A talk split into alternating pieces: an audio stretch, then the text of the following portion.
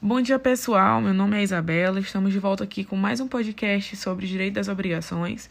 E dando continuidade ao conteúdo passado, que foi sobre elementos acidentais da obrigação, eu parei no encargo. E agora explicando direito o que é o encargo, ele é um ônus, ou seja, uma obrigação que pode ser imposto ao beneficiário por uma obrigação gratuita.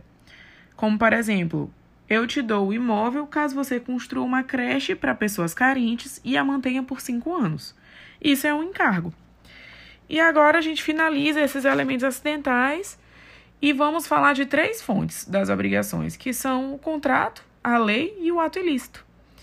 E agora, as espécies das obrigações, a gente pode falar da obrigação de dar, primeiramente, que é um bem um bem está em posse do devedor e deve ser passado para a posse do credor.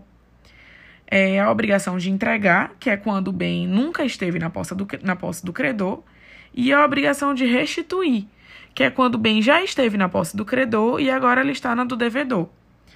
E o objeto certo é o bem que é infungível, ou seja, ele não pode ser substituído, individualizado ou determinado. Por exemplo, uma Ferrari de placa tal tem que ser substituída por uma Ferrari de placa tal, ou seja, ela é infungível, ela não pode ser substituída.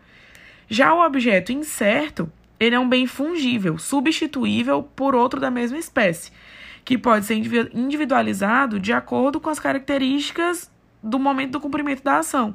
Ou seja, uma maçã vermelha, eu posso substituir por outra maçã vermelha. E aí a gente tem uma observação pequena que é o princípio da identidade.